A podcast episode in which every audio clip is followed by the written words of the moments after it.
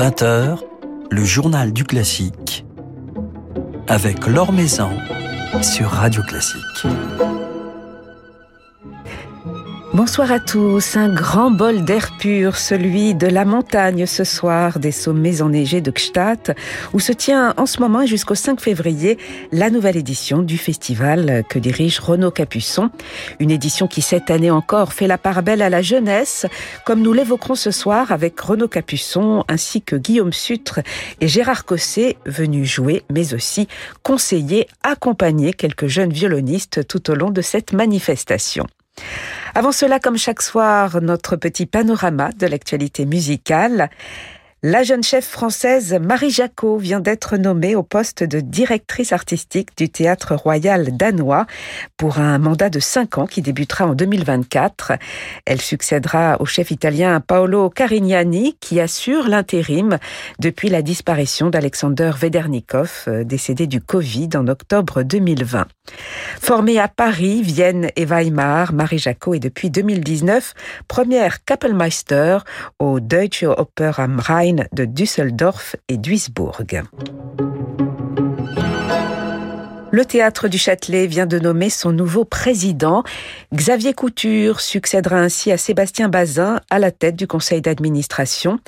Parmi ses premiers objectifs, Xavier Couture a souligné le nécessaire dialogue entre les deux théâtres de la place du Châtelet pour, nous dit-il, amplifier leur singularité et leur spécificité. Philippe Gau vous en dit plus dans son article publié sur le site de Radio Classique.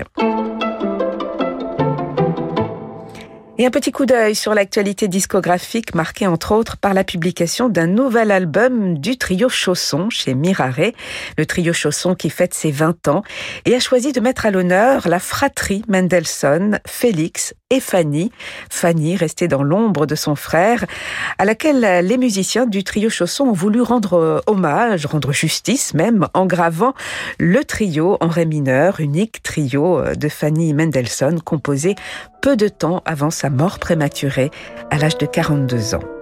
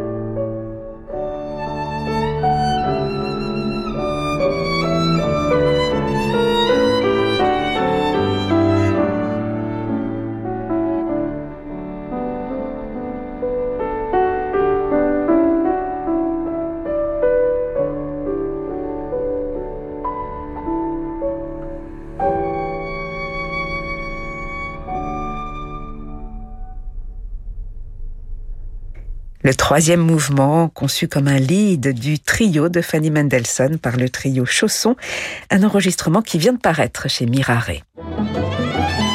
L'Or Maison sur Radio Classique. Après une édition en streaming, les sommets musicaux de Gstaad retrouvent leur public dans le cadre magique des églises de Zanen et de Rougemont et de la si intime Petite Chapelle de Gstaad. Alors cette nouvelle édition, qui se tient jusqu'au 5 février, s'est ouverte avec un concert de son directeur artistique Renaud Capuçon, avec son orchestre de chambre de Lausanne, autour d'un programme célébrant notamment le Chevalier de Saint-Georges. Renaud Capuçon partagé entre la joie de redonner vie à son festival et l'inquiétude face à une situation sanitaire encore bien fragile, comme il me l'a raconté. Il y a plusieurs choses. D'abord, il y a effectivement le, plaisir de se retrouver, de retrouver le public. Et puis, il y a le, on joue au poker en ce moment tout le temps parce que chaque, chaque, ici, dans ce festival, mais comme dans tous les autres endroits, dans toutes les salles de concert, dans le concert avec l'Orchestre de Chant de Lausanne hier, j'avais euh, quatre ou cinq euh, musiciens malades, donc il faut les remplacer. Euh, il y a des turnovers comme ça en permanence. Dans tous les orchestres au monde, en ce moment, il y a des crises comme ça où vous avez, ou les opéras, vous avez tout d'un coup 15 chanteurs malades. Donc, c'est pour ça que je dis, on joue un peu au poker parce que on, on ne sait pas du jour au lendemain ce qui peut se passer. Pour ce qui est de ici. Euh, jusqu'à maintenant, tout va bien. Donc on est, très heureux. Et puis surtout, euh, après une année en numérique, c'est vrai que c'est formidable de, de, voir le public, de le sentir. L'année dernière, on était dans cette église de Zanen, certes, avec Martha Argerich. C'était un miracle, mais euh, l'église vide, et c'est pas du tout la même chose. Alors vous avez lancé euh, le festival, cette édition des sommets musicaux de Gstaad, Renaud Capuçon, avec votre orchestre, l'orchestre de chambre de Lausanne. C'était une évidence, c'est un orchestre qui sera lié à cette aventure des, sommets musicaux de Gstaad Oui, c'est un orchestre qui a toujours été lié à l'aventure des sommets, bien avant moi. Euh, et donc c'est tout naturellement que j'ai trouvé qu'il devait être présent. Et, pour ce concert d'ouverture, ça me semblait être une belle chose. Euh, avec ces deux concertos de Saint-Georges qui sont des œuvres très très peu connues, très peu jouées. Maintenant vous me connaissez un peu, j'aime bien euh, à la fois jouer du grand répertoire, mais aussi euh, faire découvrir des œuvres euh, qui sont pas forcément des chefs-d'œuvre. Ces deux, ces deux œuvres de, Saint-Georges sont des très belles œuvres. Bien sûr que c'est pas c'est pas Mozart, bien sûr que c'est pas Haydn, mais je trouve ça passionnant de pouvoir redécouvrir un compositeur qui a été vraiment injustement oublié pour le coup. Alors vous avez joué, vous avez dirigé vos musiciens du violon, Renaud Capuçon, mais aussi de la baguette. C'est quelque chose que vous pratiquez de façon moins courante, en tout cas pour, pour le moment. Quel type de plaisir vous procure justement le fait de diriger des musiciens de la baguette Mais Diriger, c'est finalement être encore plus proche de la musique. Ça, semble un peu paradoxal parce que le, fait normalement de jouer de son instrument devrait être la chose la plus, la plus proche de la musique.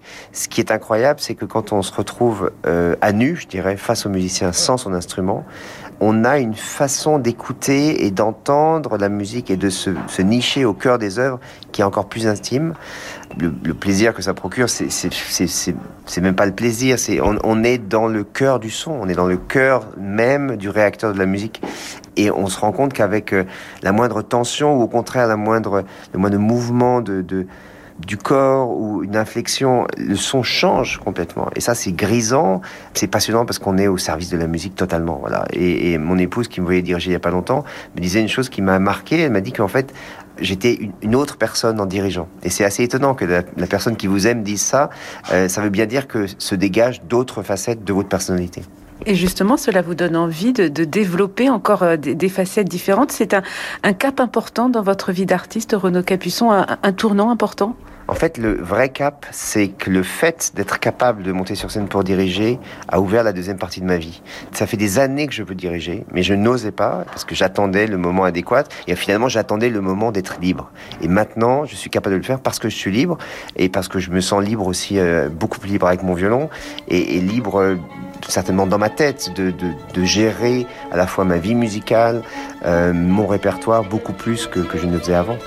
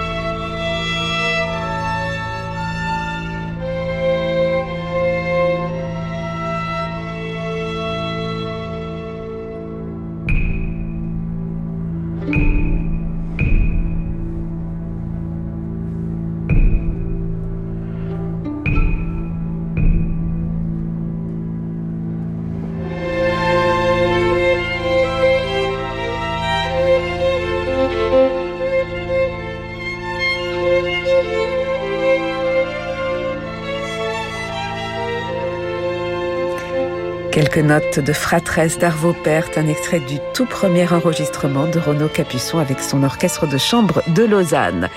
Renaud Capuçon qui accueillera ces prochains jours au sommet musicaux de Gstaad quelques très grandes figures du monde musical, parmi lesquelles Emmanuel Pahu ou encore Maria Jo Pires, mais aussi deux tout jeunes talents auxquels le festival offre chaque année un véritable tremplin. Accompagner la nouvelle génération a d'ailleurs toujours été au cœur de la démarche de Renaud Capuçon, de l'ordre de l'évidence même. Pour ce qui est de, s'occuper des jeunes, je trouve qu'en fait c'est une une chose très naturelle. Quand on a un enfant, on lui apprend à lire, à parler, à écrire, et personne vous félicite. Et je pense que c'est la même chose quand on enseigne, quand on, on, tend la main. Le trio Zéliac, c'est un trio que j'ai découvert l'année dernière. J'ai passé une semaine avec eux à jouer de la musique, et, tout naturellement, en entendant ces talents, j'ai eu envie de les, les inviter ici. Donc ça leur donne un coup de pouce, un coup de projecteur. C'est quelque chose qui est très naturel chez moi depuis toujours en fait. Et certainement que maintenant, de par cette crise et de par la, la forme de la vie musicale qui prend un tournant quand même très différent des années précédentes. Euh, je pense qu'ils ont besoin de, de, de ces aides et c'est plus du compagnonnage que qu'autre chose, mais je pense que c'est essentiel cette, cette espèce de caution qu'on peut nous-mêmes amener à, aux plus jeunes. Oui, puisque par exemple le trio Zélia qui joue au sommet musicaux de Gstaad, vous, vous l'avez invité également au Festival de Pâques d'Aix-en-Provence. Donc ces musiciens, Renaud Capuçon, vous, vous les suivez, vous les accompagnez sur du long terme? Exactement comme moi, j'ai été aidé au même âge par des musiciens comme Claudio Abado ou Martha Argerich qui m'ont très très tôt fait confiance. Alors je ne me compare pas à eux, euh, mais c'est simplement dans la dans l'idée qu'on est à un moment donné pris par la main. Et moi, quand je jouais à 25 ans avec Martha Argerich sur scène, euh, ça m'a fait faire des progrès insensés parce que tout d'un coup vous êtes immédiatement euh, immergé dans un monde et, mis dans une situation de, de plus grande pression entre guillemets, mais surtout de grande d'atmosphère musicale extraordinaire. Vous êtes au cœur du réacteur de la musique, vous êtes au cœur de ce qui se passe et, vous êtes emmené par ces musiciens. Mes premiers concerts quand je jouais avec Gérard Cossé, c'est la même chose. Euh, J'étais très jeune et il me faisait confiance et ça a été un compagnonnage et, une, aide ex extraordinaire un compagnonnage avec euh, Gérard Cossé qui, se poursuit aujourd'hui puisqu'il est présent cette année encore au sommet musicaux de, de. Comment, Renaud Capuçon, les, repérez-vous, ces, jeunes musiciens? On, pourra entendre tout au long de ce festival huit jeunes euh, violonistes venus euh, du monde entier. Comment attire-t-il votre attention? C'est très très varié. La première, Mered Haiki, je l'ai rencontrée parce que sa professeure euh, Mirella Martin m'en a parlé il y a, un an. Euh, Dmitri Smirnov, je l'ai entendu au concours d'Antibo, j'étais au jury. Le même pour euh, Louisa Staples. Euh, Thomas Lefort est un de mes anciens élèves. Anna Egolm, je l'ai rencontrée à Lausanne où elle, était étudiante dans une autre classe. Elise Bertrand, c'est une violoniste que j'ai rencontrée parce qu'elle m'a composé une pièce qu'elle jouera d'ailleurs ici. Donc chaque fois, ce sont des liens extrêmement différents, mais qui dénotent de personnalités qui sont intéressantes, de talent évidemment à la base. Ça peut être aussi quelqu'un qui, qui, vous appelle, ou Daniel Barenboim qui me dit tiens j'ai entendu un pianiste génial, hein, ou Steven Hoff qui va me parler de quelqu'un, ou, ou, un collègue euh, violoncelliste, ou Gérard Cossé. Ou... Et, et, dans ce cas-là, euh, ce qui prime chez moi, c'est la confiance. J'ai mille fois plus confiance en un collègue qui me dirait, ou Andras Schiff, quand il m'a parlé de Jérémy Moreau. Pour moi, c'est la plus grande caution au monde, mille fois plus que quelqu'un qui est gagné et qui a un CV de 4 km.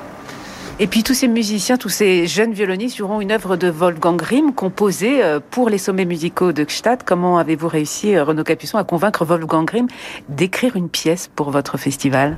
Ben, j'ai pris mon téléphone, j'ai appelé Wolfgang et euh, il y a eu un grand oui au téléphone, ce qui était une, immense joie et, d'avoir entendu à l'instant pour la première fois cet épisode de, de, qui est une œuvre magnifique. Euh, c'est un immense honneur qui nous fait, un immense honneur qui fait aux jeunes musiciens qui ont cette chance de créer cette pièce de rime. C'est totalement incroyable. Ils ont 20 ans et ils jouent l'un des plus grands compositeurs euh, vivants. Voilà, j'ai eu la chance de, travailler avec Rime euh, il y a à peu près 10 ans. Il m'a écrit un, le poème du peintre, une magnifique, magnifique pièce pour violon et orchestre que j'ai enregistrée. Et on se connaît depuis une vingtaine d'années maintenant. Et en fait, ma vie musicale, elle est comme ça, elle est tissée de rencontres, mais que je fais immédiatement partager les jeunes générations. Voilà, j'aurais pu demander, me dire non, Rime, c'est, il a écrit pour moi. Mais non, il faut, il faut qu'il écrive pour pour des jeunes. Il faut. Je pense que c'est tout à fait naturel et ça, ça vous explique un peu ma philosophie de vie en fait. Et plus je, je partage avec des jeunes ou avec des moins jeunes d'ailleurs, et plus euh, plus je me sens euh, libre.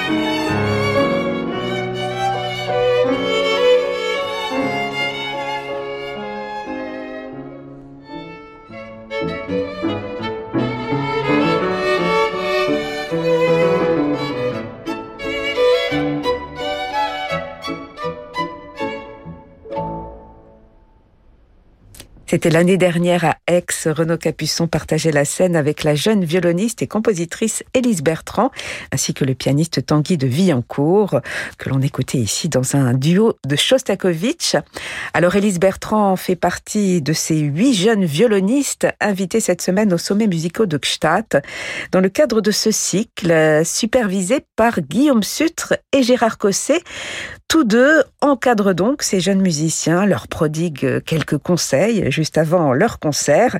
Alors, euh, comment ces deux mentors conçoivent-ils leur rôle? Ils se sont confiés justement à notre micro. C'est un travail très difficile, enfin je trouve. Surtout quand c'est aussi près du concert, on n'a surtout pas envie de les déstabiliser. Donc euh, on fait très attention aux conseils qu'on peut donner. Voilà, l'expérience nous aussi nous guide. On sait ce qu'on peut changer, ce qu'il ne vaut mieux pas essayer de changer directement. Donc on parle aussi de choses qui dépassent le cadre du concert qui va arriver juste après. Euh, on parle aussi de, voilà de choses peut-être expérimentées euh, dans le futur. Ils sont encore très jeunes, donc ils ont encore beaucoup de, de temps aussi devant eux. Personnellement, je me suis préparé euh, déjà à revoir les œuvres. On connaît le programme, donc euh, revoir un peu les œuvres qui vont jouer, essayer de, les connaître un petit peu pour euh, ne pas, je dirais, avoir un temps de réaction, parce que c'est vrai qu'une heure avec un programme qui dure pratiquement une heure, ça va très très vite. Voilà, on se prépare un petit peu avant. Oui, enfin, je pense qu'il faut, être rassurant, parce que de toute façon, comme disait Guillaume, il est, il est trop tard. On n'est pas là pour faire un bilan et pour tout changer, mais on sent bien quels sont peut-être les, les petits points où encore ils ne pourraient pas avoir des doutes, mais ils seraient un tout petit peu fragiles. Donc c'est de ce côté-là qu'il faut, qu'il faut les rassurer complètement, quitte à même à cacher une certaine vérité. Mais ce qu'il faut, c'est qu'ils arrivent à au maximum de la confiance qu'ils peuvent avoir en eux. Quoi. On, est, on a un rôle psychologique, en fait, hein, oui. dans, cette, dans cette heure. Mais ils le sentent dans le regard, la façon dont on intervient. On sait très bien s'il y a des choses qui sont ratées, qui sont pas justes, qui, des petits points comme ça, ça n'a aucune importance. De toute façon. Ce sera peut-être différent le soir même. Donc, on est là pour... Euh, pour les gonfler, on va dire quoi. Vraiment, pour les charger de, de, de toute la rassurance que l'on peut leur donner. Alors ils jouent tous une œuvre de Wolfgang Grimm. Quel rapport ont euh, les jeunes musiciens, les musiciens de la nouvelle génération avec la création Guillaume Sutre? Vous qui connaissez bien les jeunes musiciens puisque vous vous enseignez, vous êtes euh, investi dans, la transmission. Est-ce que vous sentez de la part de cette nouvelle génération un intérêt, une curiosité pour la musique d'aujourd'hui? Je crois que ça dépend vraiment euh, beaucoup, non seulement des musiciens, peut-être aussi des écoles, je dirais même géographiquement. Voilà, j'ai enseigné en Chine pendant, comment dire, la Tianjin Pendant deux ans.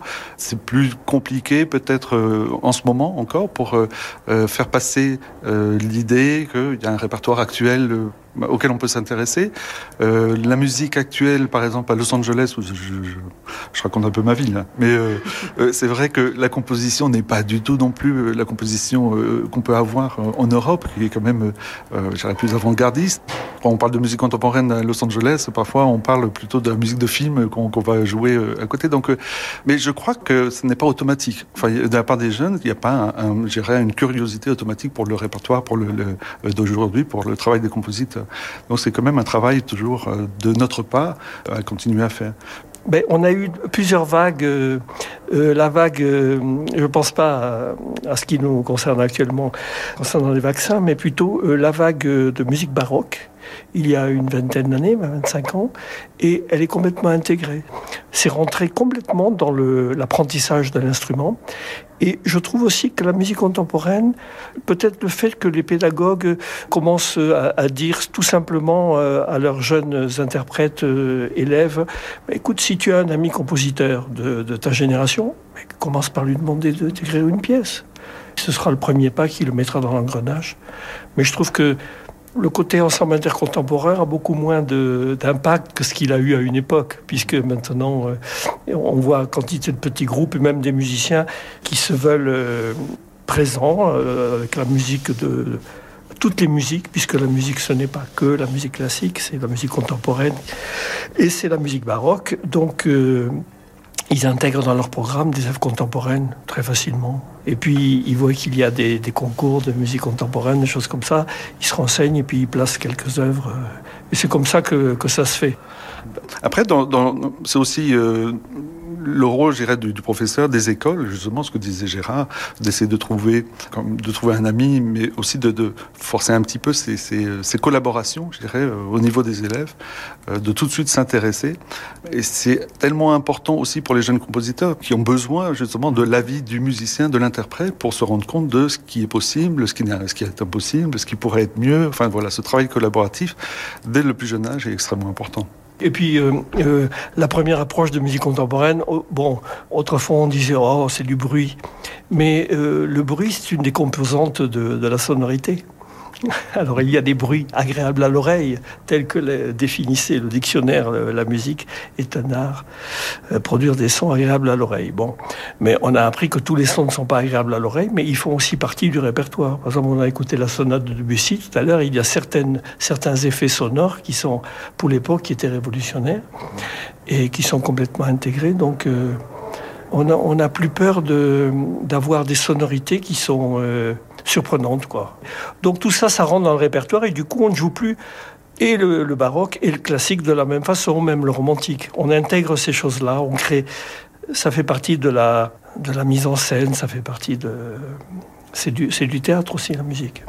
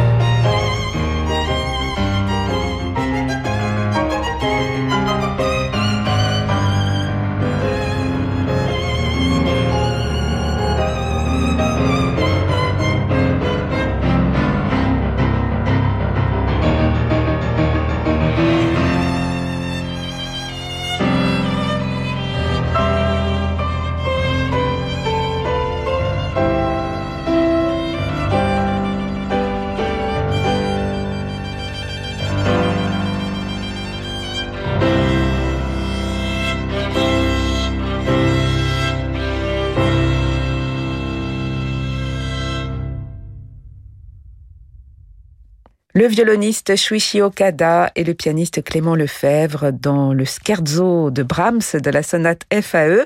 Tous deux participent à ce cycle des sommets musicaux de Gstaad qui met donc à l'honneur cette année huit jeunes violonistes et cela jusqu'à samedi. Les sommets musicaux qui accueillent également ces prochains jours Maria Joao Pires en duo avec Renaud Capuçon, Juan Diego Flores en récital ou encore Jean-Christophe Spinozzi à la tête de son ensemble Mathéus. Voilà, c'est la fin de ce journal du classique. Merci à Lucille Metz pour sa réalisation. Demain, nous serons en compagnie du chef d'orchestre Clément Maotakat. Mais tout de suite, je vous laisse avec Francis Drezel. Très belle soirée à l'écoute de Radio Classique.